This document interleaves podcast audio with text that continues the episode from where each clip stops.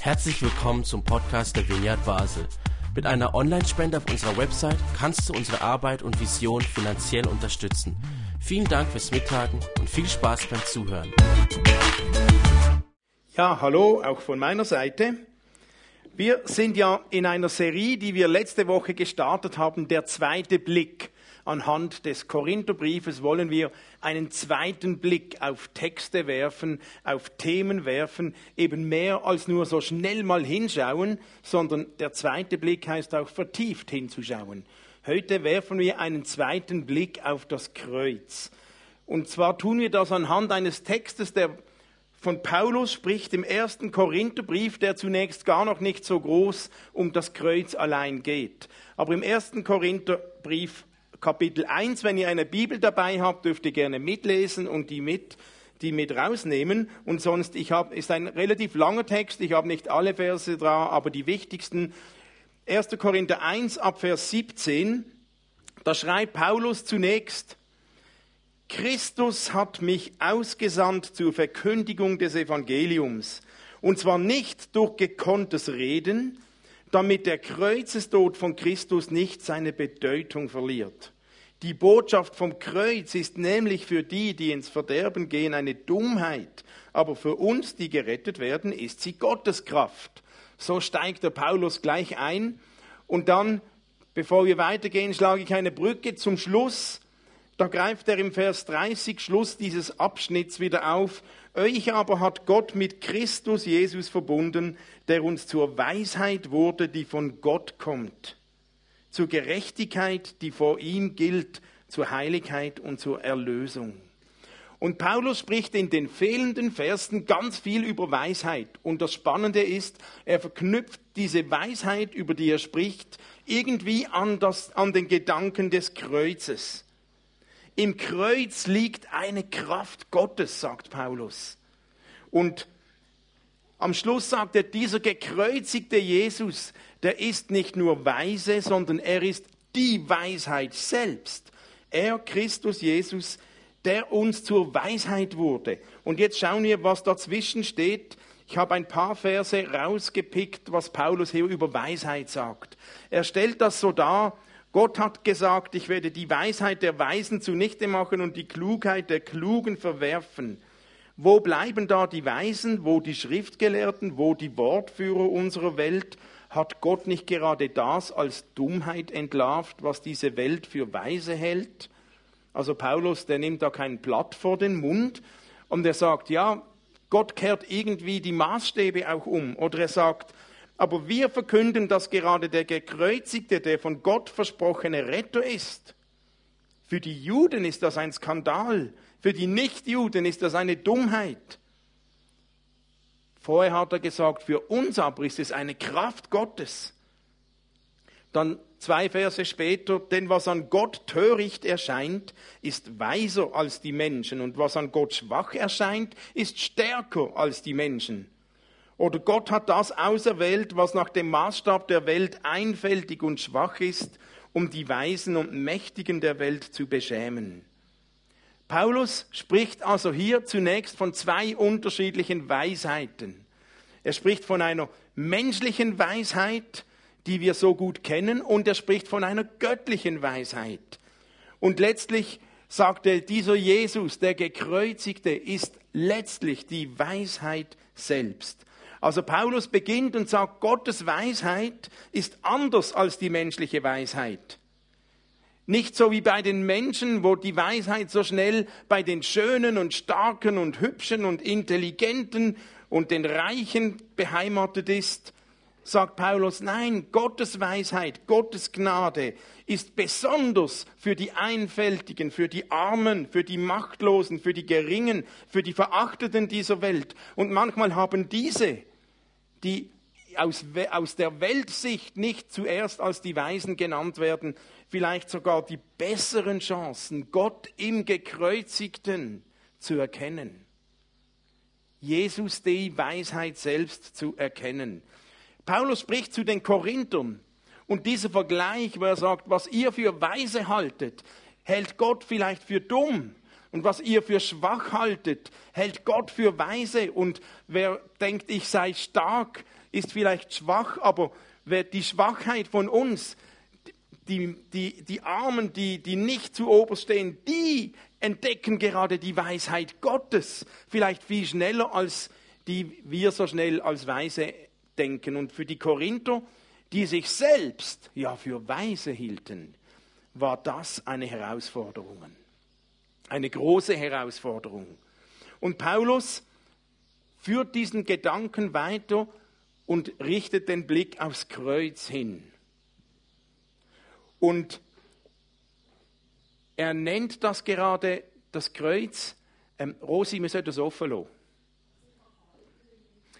Es ist ein bisschen, vielleicht sitzt es dann offen.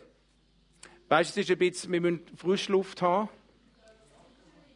Wie? Ja, also wenn jemand zu kalt hat, ich weiß, es ist, es streitet sich kalt gegen Frischluft im Moment, aber ähm,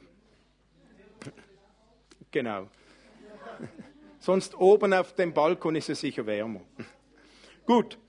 Ähm, was Paulus da über das Kreuz sagt, das Kreuz, für die einen ist es eine Gotteskraft, der Gekreuzigte, die anderen, die finden das gerade Schwachsinn.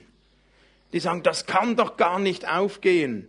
Und dieser Gedanke hat die Korinther herausgefordert. Der Gedanke, dass vielleicht gerade die Schwachen die Weisheit des Kreuzes viel eher erkennen als die Starken.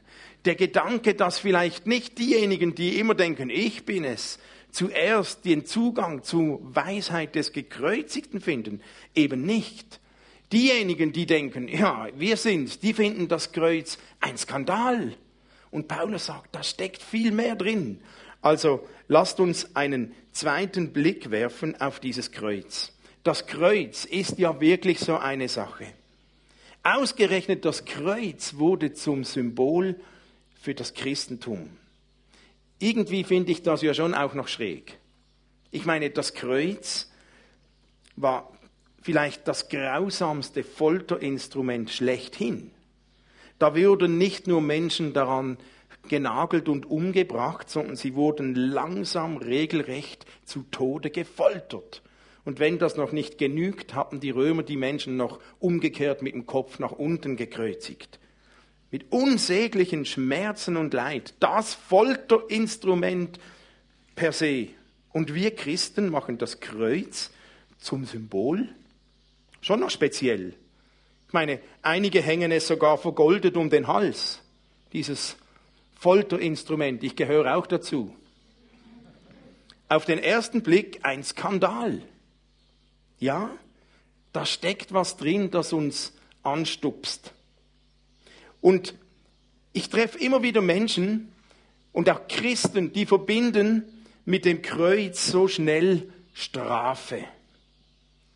Und damit wird ein Gottesbild geschürt. Gott ist ein zorniger Gott, der jemanden bestrafen will.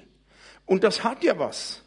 Das war ja schon früher so mit der Sintflut. Gott hatte genug von diesen Menschen und sagte jetzt, Sintflut, beginnen wir nochmals bei Null, wir löschen diese Menschen aus. Und dann hat Gott gesagt, nie wieder werde ich mit einer Flut so die ganze Menschheit ausrotten. Okay, dann vielleicht nicht mehr die ganze Menschheit, aber jetzt seinen Sohn. Also irgendwie scheint es zu sein, Gott bestraft. Und wie schnell denken wir mit dem ersten Blick auf das Kreuz, Gott ist ein harter Gott, der uns bestraft, wenn wir Sünde haben. Gott bestraft die Sünde. Und er bestraft halt jetzt nicht uns, sondern seinen Sohn. Und letztlich ist es aber Gott, der bestraft. Und eigentlich brauchen wir Jesus, der uns vor Gott rettet. Vor der Strafe Gottes. Oder? Schon mal gehört? Gott steht dann als einer da, der eigentlich Strafe ausübt und letztlich müssten wir gerade dafür stehen, aber jetzt hat jemand für uns, eigentlich rettet uns Jesus vor der Strafe Gottes. Und dann zementieren wir so ein Gottesbild, Gott ist der Gott, der vor allem straft. Und man bekommt Angst vor Gott. Huh, wenn der rausfindet, was ich da gerade, oder hm, zum Glück, wenn er das wüsste, und man bekommt Angst vor Gott. Gott erscheint dann wie ein Polizist, der nur darauf wartet, uns zu erwischen, wenn wir zu schnell fahren, mit dem Radar dasteht und letztlich mit dem einzigen Ziel, Fehler zu entdecken und uns zu bestrafen. Dann werden wir geblitzt und gebüßt, bestraft. Und wenn es drastisch geht, bis hin zum Kreuz von Gott her. Wie schnell baut sich dieses Gottesbild am Kreuz auf? Kreuz, Folterinstrument, Strafe, Gott straft. Zum Glück hat Jesus uns vor Gott gerettet. Aber das ist so ein ungesundes Gottesbild, das überhaupt nicht im Kreuz drinstecken soll und nicht gemeint ist. Und so lasst uns einen zweiten Blick auf das werfen, was denn am Kreuz geschehen ist. Schauen wir mal an, was, was hat das denn für eine Bedeutung, dass Jesus gekreuzigt wurde? Es gibt im, im Großen vier verschiedene Bilder, die anklingen mit dieser Kreuzigung vier verschiedene Bilder, Metaphern, die in dieser Kreuzigung drinstecken. Und jedes dieses Bildes, diese vier Bilder hat, hat wirklich etwas für sich. Aber jedes, wenn das das einzige wäre, wäre viel zu einseitig und würde unser Blick auf das, was Gott uns vermitteln möchte, viel zu klein machen. Also schauen wir uns die vier Bilder, die im Kreuz drinstecken. Der zweite Blick aufs Kreuz. Was ist geschehen am Kreuz? Die erste Metapher, das erste Bild, das angeklickt wird, hat zu tun mit dem Opferkult. Der Tod Jesus wird verglichen mit dem Opfer. Zum Beispiel im Johannes 1, 29 lesen wir, Jesu Tod ist das Lamm, das die Sünden der, hinweg, der Welt hinwegträgt. Ein Bild und noch in vielen anderen Stellen kommt aus dem Bereich des Opferkultes. Beim Opferkult wurde grundsätzlich geopfert, um Sühne zu erlangen. Sühne ist so ein altes Wort, das wir manchmal nur schwer verstehen. Sühne bedeutet, es muss etwas wieder gut gemacht werden.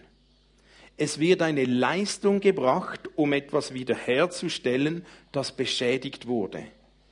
Sühne heißt, ein Schaden wird ausgeglichen. Also, ich mache dir dein Fahrrad kaputt. Oh, irgendwie vielleicht extra, vielleicht nicht. Wenn ich Sühne tun muss, dann besorge ich dir ein neues Fahrrad. Dann kaufe ich dir ein neues Fahrrad. Ich gleiche dir den Schaden aus. Oder ich gebe dir das Geld, dann kannst du ein neues kaufen. Das ist der Gedanke der Sühne und das Ziel des Opferkultes war es, Sühne zu erlangen. Also Opfer wurden immer da gebracht, wo etwas beschädigt wurde. Ehre wurde beschädigt, Ansehen wird beschädigt, die Wahrheit wird beschädigt, Besitz wird beschädigt oder so oft wird das Leben selbst beschädigt. Und Opferung ist nicht etwas, das nur im Christentum vorkam, sondern war ein alter heidnischer Brauch. Bei den Heiden war es allerdings so, diejenigen, die nicht an den Gott der Bibel glaubten, dass die haben geopfert aus Angst vor den Göttern. Und weil sie nie sicher sein konnten, ob ihr Opfer genügt, ob es reicht, wurde immer mehr geopfert. Und zwar nicht, je größer das Vergehen und die Schuld, desto größer das Opfer, sondern man hat nie gewusst, reicht mein Opfer jetzt, um Gott zu besänftigen? Reicht das als Wiedergutmachung? Also wurde noch mehr geopfert und noch mehr geopfert und noch mehr geopfert, bis hin zur höchsten Form des Opfers. Und das war immer ein Menschenopfer. Menschenleben war das höchste Form des Opfers die dargebracht wurden, um ein Versagen wieder gut zu machen. Nun wird der Tod Jesu am Kreuz mit dieser Symbolik verknüpft. Nur, Paulus hat es erwähnt schon, Gott hat eine ganz andere Weisheit, Gott hat eine ganz andere Logik und Gott hat eben andere Maßstäbe. Zum Beispiel, Gott wollte unter keinen Umständen Menschenopfer. Eben gerade nicht was die heidnischen Opferbräuche gesteigert haben bis zum geht nicht mehr. Eben gerade nicht. Und bei Gott ist das Opfer, das Menschen gebracht haben, auch nicht eine Art Ausgleich oder Kompensation, sondern vielmehr ist Gottes Gedanke dahinter, die Macht der Sünde zu brechen. Von Gott her hatte ein Opfer also gar nicht so den Touch, etwas wieder gut machen Weil was zerbrochen ist zwischen Mensch und Gott, können wir von uns aus nicht wieder gut machen. Mit keinem Opfer der Welt. Ist für uns Menschen gar nicht möglich. Also von Gott her war der Opfergedanke vielmehr eine symbolische Handlung, die uns Menschen helfen soll zu verstehen, dass wir frei werden können von unserer Schuld. Das ging so, wenn die Juden ein Tier geopfert hatten, dann nahmen sie das Tier, legten ihre Hand auf den Kopf des Tieres und dann mussten sie zuerst zu ihrer Schuld stehen. Dann haben sie ihre Schuld bekannt und um Vergebung gebeten. Laut, noch lauter oder still. Und dann wurde das Tier geopfert. Aber der Kern ist nicht das Opfer des Tieres, sondern das Bekennen der Schuld, das Eingestehen der Schuld, um, Ver um Vergebung bitten für Gott. Das heißt, der Mensch soll in erster Linie freigesetzt werden, zu seiner Schuld stehen zu können. Seine Schuld anzuerkennen und nicht sie wieder gut zu machen, weil das könnten wir nicht. Ich hatte keine Chance, meine Schuld vor Gott irgendwie wieder selbst gut zu machen. Müssen wir auch gar nicht. Aber sie anzuerkennen.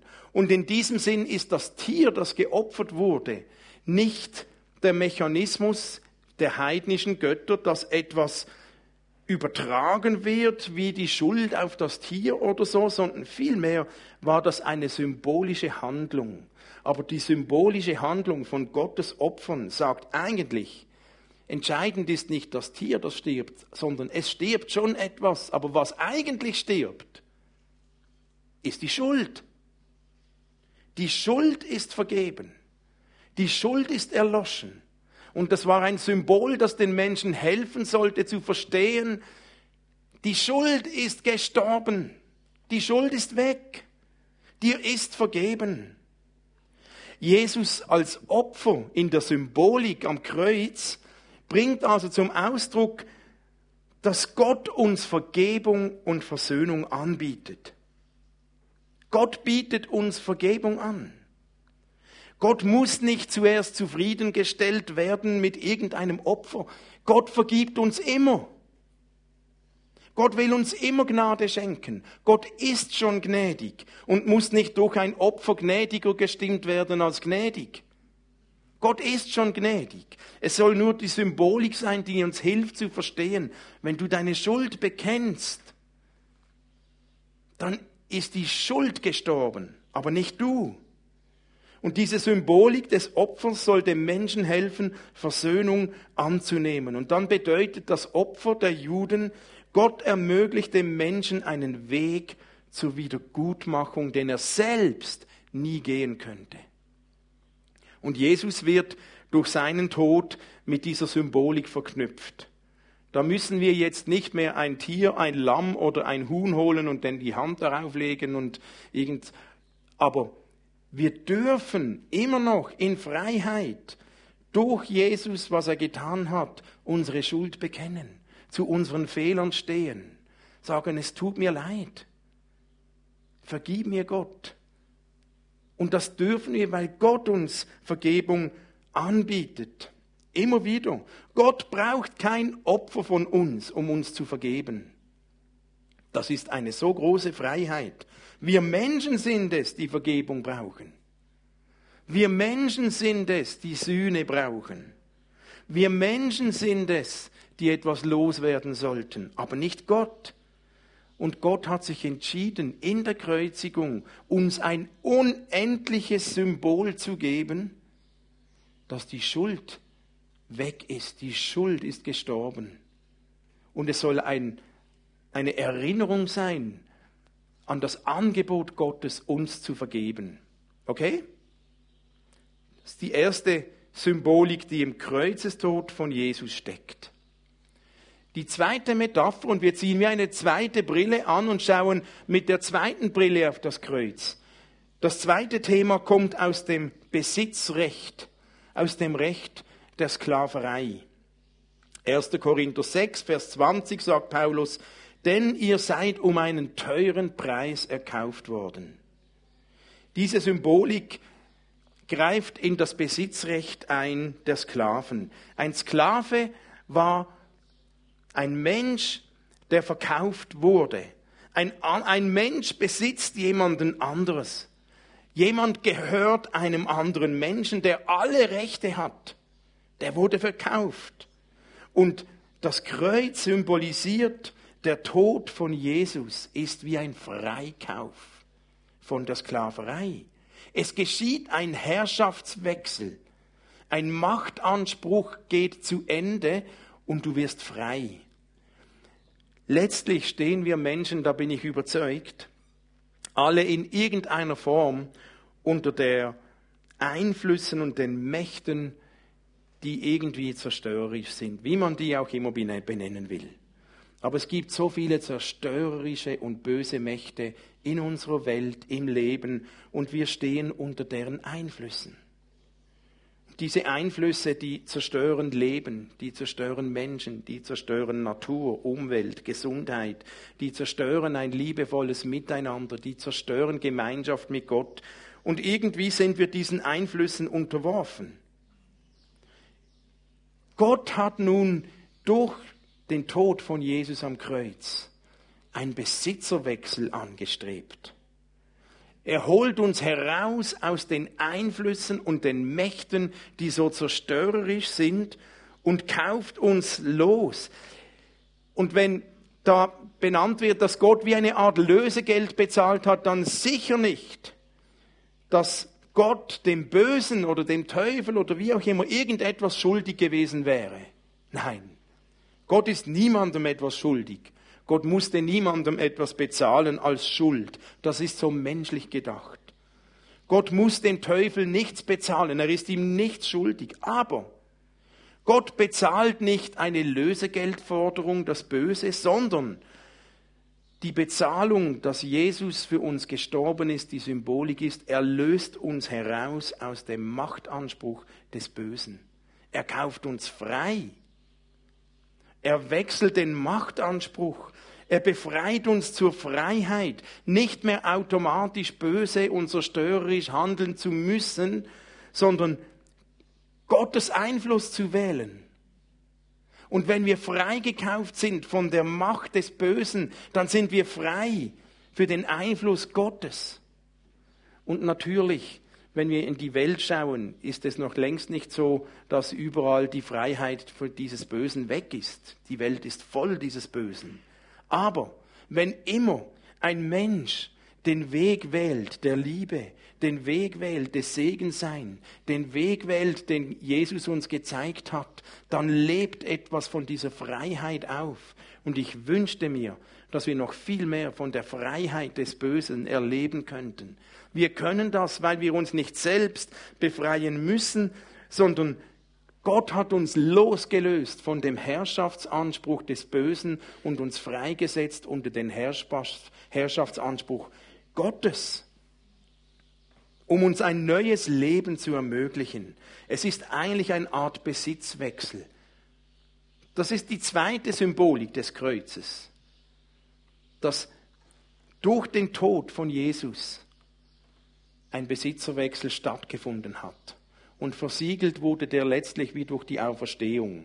Das ist nochmals ein anderes Thema. Aber das mal, der zweite Fokus kommt aus dem Besitzrecht, neben dem, was wir ähm, vorher hatten, vom Opferkult, Vergebung ist möglich, geschieht jetzt ein Besitztumswechsel. Die dritte Metapher, die streift das Strafrecht. Sie ist nicht mehr das Besitzrecht, sondern das Strafrecht. Die entspringt dem Strafrecht. Jesaja 53 erklärt das. Da steht, unsere Leiden, er hat sie getragen und unsere Schmerzen, er hat sie auf sich geladen. Wir aber hielten ihn für bestraft, von Gott geschlagen, niedergebeugt. Doch er war durchbohrt um unsere Vergehen willen, zerschlagen um unsere Sünden willen. Die Strafe lag auf ihm zu unserem Frieden. Gott beschreibt, was durch den Tod von Jesus am Kreuz geschehen ist. Durch das Handeln am Kreuz ein Schuldbrief ist zerrissen oder die Strafe ist vollzogen. Zunächst knüpft das an an ein Bild in einem Gerichtssaal. Da gibt es zunächst einen Täter, es gibt eine Tat und es gibt eine Schuld.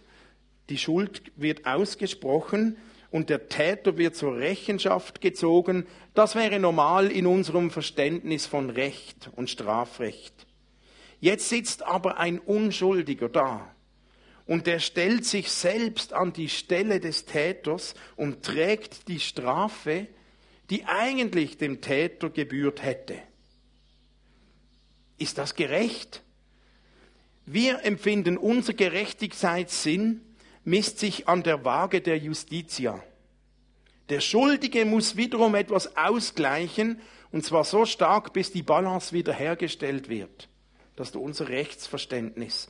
Aber Gottes Gerechtigkeit ist viel höher und ist ganz anders. Gottes Gerechtigkeit sagt, er selbst tritt an die Stelle des Angeklagten und übernimmt stellvertretend die Strafe. Er lässt niemanden die Waage ausgleichen, denn das könnten wir nicht. Er selbst stellt sich selbst mitten hinein und übernimmt diese Strafe. Das Bild aus dem Strafrecht, nicht der verurteilte Täter wird gestraft, sondern jemand sagt, komm, gib das mir, ich mache das für dich. Das ist das dritte Bild, das mit dem Kreuz verbunden wird. Und das bringt uns zum vierten Bild, für mich das Wichtigste, da geht es um die Motivation. Das vierte Bild kommt eigentlich aus dem Kriegsrecht und thematisiert Versöhnung und Liebe. Es gibt es geht um Versöhnung zwischen unterschiedlichen Parteien, die sich eigentlich im Krieg befunden hätten. Paulus schreibt im Römerbrief, denn durch den Tod seines Sohnes hat Gott uns ja schon versöhnt, als wir noch seine Feinde waren. Oder im Kolosserbrief, denn mit ganzer Fülle wollte Gott in ihm wohnen und durch ihn alles mit ihm versöhnen. Durch sein am Kreuz vergossenes Blut machte er Frieden. Frieden. Bei uns in unserem Verständnis entsteht Frieden meistens dann als ein Resultat, wenn jemand den Kampf verliert. Frieden entsteht, wenn einer siegt und einer verliert. Der Krieg endet, wenn einer gewonnen hat. Und gewinnen tut in der Regel derjenige, der die besseren Waffen hat, der die stärkeren Waffen hat. Wer besser Gewalt ausübt, der gewinnt.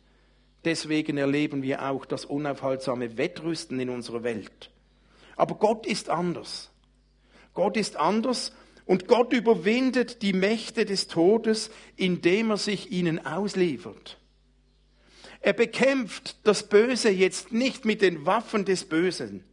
Wer Böses mit Bösen bekämpft, der heizt ja nur eine Spirale an, die immer weiter dreht. Und am Schluss entsteht Frieden, weil irgendwann einer noch besser ist oder noch stärker ist. Das ist nicht Gottes Weg.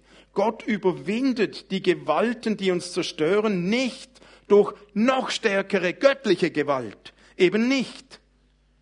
Jesus besiegt das Böse nicht, indem er einfach dasselbe tut, aber einfach ein bisschen besser als der Böse.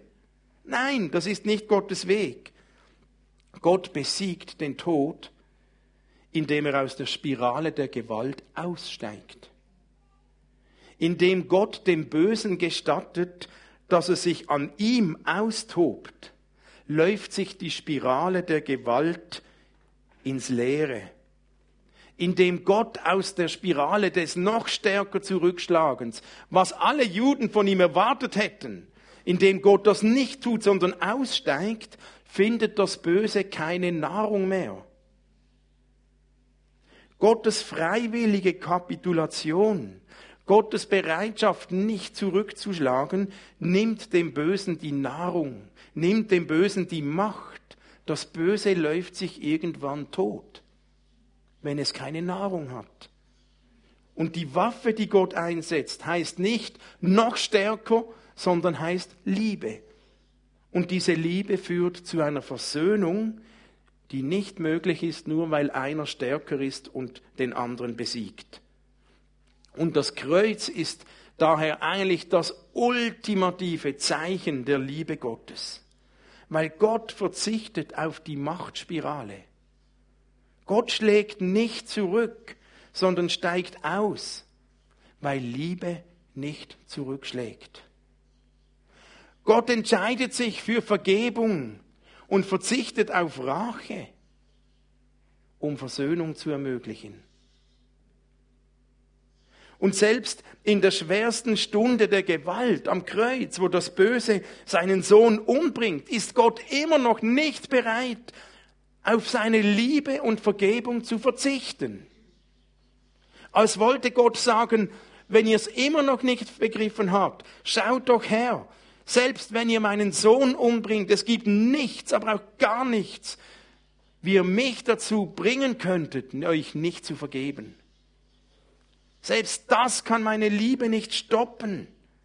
Könnte meine Liebe bremsen, behindern? Nein, nicht mal durch das Kreuz könnt ihr mich dazu bewegen, zurückzuschlagen. Ist Gott dumm? Eine Torheit für gewisse Menschen. Aber ich nenne das Liebe. Gott zeigt, dass er selbst im Sterben noch so liebevoll ist, dass er sich um andere kümmert. Noch am Kreuz kümmert er sich um, um seinen Mitgekreuzigten am Kreuz gerade nebendran, der mit ihm stirbt. Noch am Kreuz gibt er jemandem den Auftrag, kümmere dich um meine Mutter, dass sie nicht alleine ist, dass sie sozial nicht ausgehungert wird. Noch am Kreuz bittet er für die Soldaten, Vater, vergib ihnen, denn sie wissen nicht, was sie tun. Noch am Kreuz beim Sterben zeigt Jesus, lebt er vor, dass er nicht zurückschlägt, sondern dass Vergebung und Liebe sein Motiv ist. Und wenn einer die Möglichkeit gehabt hätte, zurückzuschlagen, ich glaube, es wäre doch ein einfaches gewesen für Jesus, mit dem Finger zu schnippen und die himmlischen Heere wären gekommen. Aber im Angesicht des Bösen schlägt Gott nicht zurück, sondern bleibt liebevoll. Selbst seinen Sohn umbringen kann Gott nicht umstimmen, gnädig zu sein. Wow.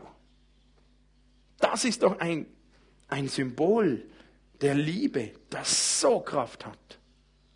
Und ist es nicht genau das? So sollte Leben, so sollte Glaube, so sollte eine Gottesbeziehung gedacht sein, dass sie liebevoll bleibt, nicht zurückschlagt, voll von Versöhnung, von Liebe, von Vergebung. Am Kreuz zeigt uns Gott in einer noch nie dagewesenen Form seine Liebe. In der Bereitschaft, sich selbst hinzugeben, damit wir leben können.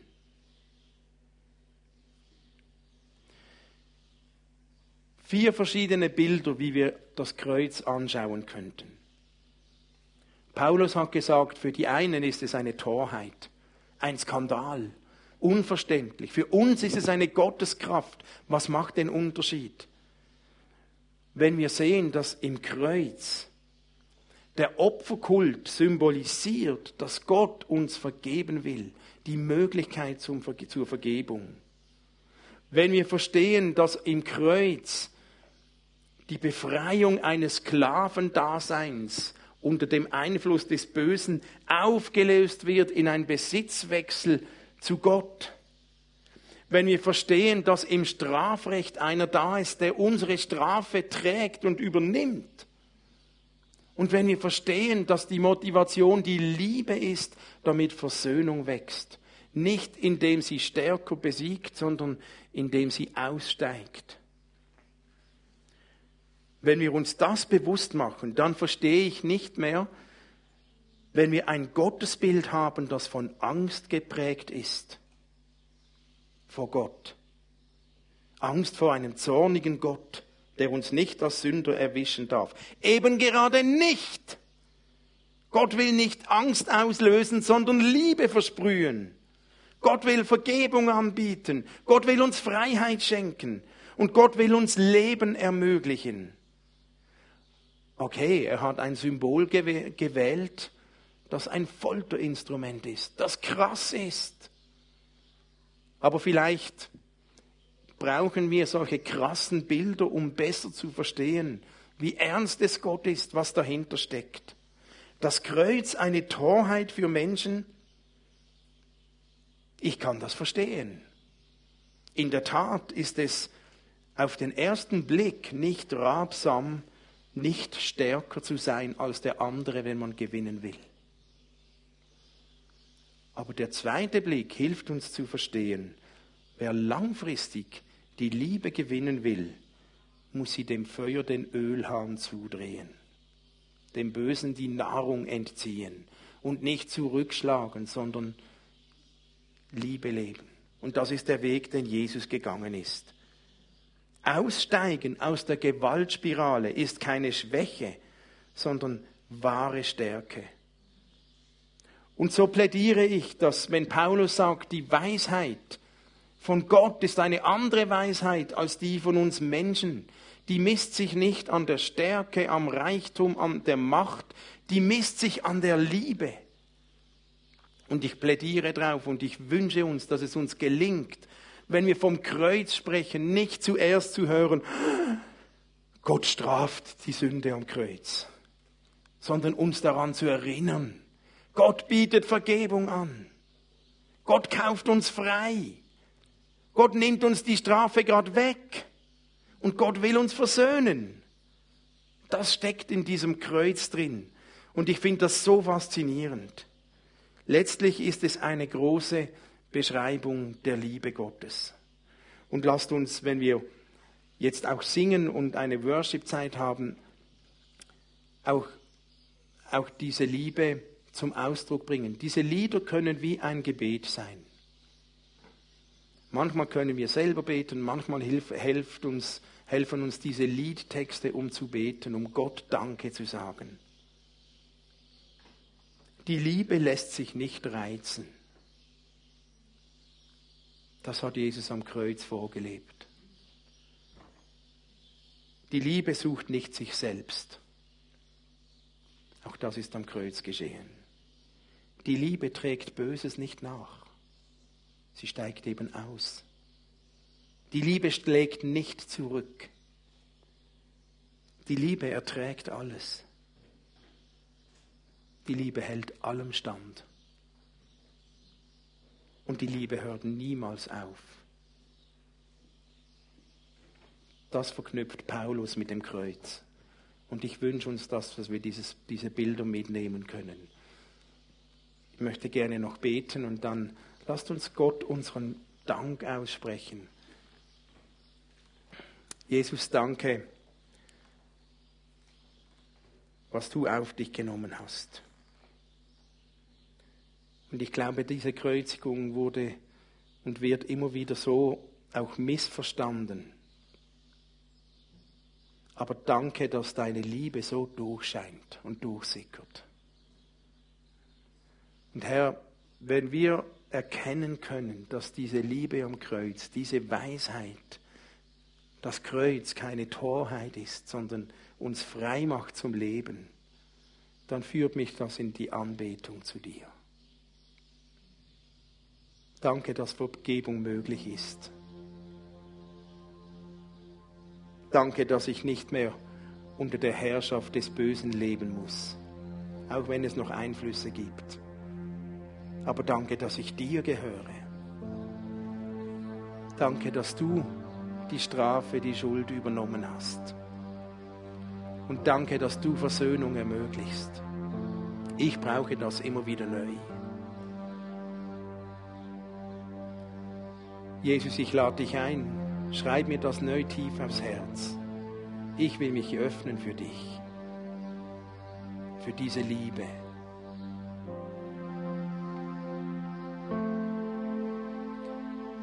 Vielleicht ist eines dieses Bilder für dich gerade besonders aktuell.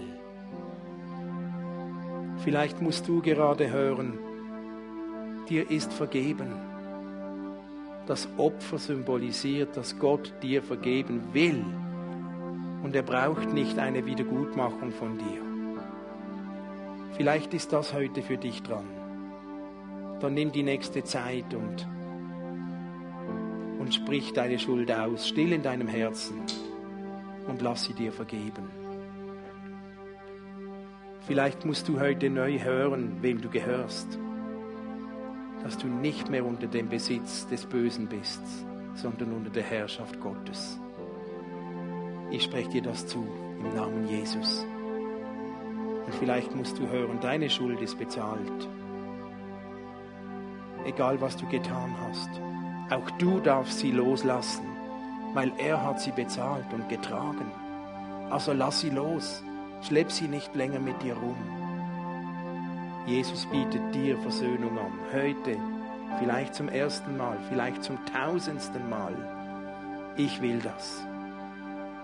Danke, Jesus. Komm, Heiliger Geist, und bewege unsere Herzen.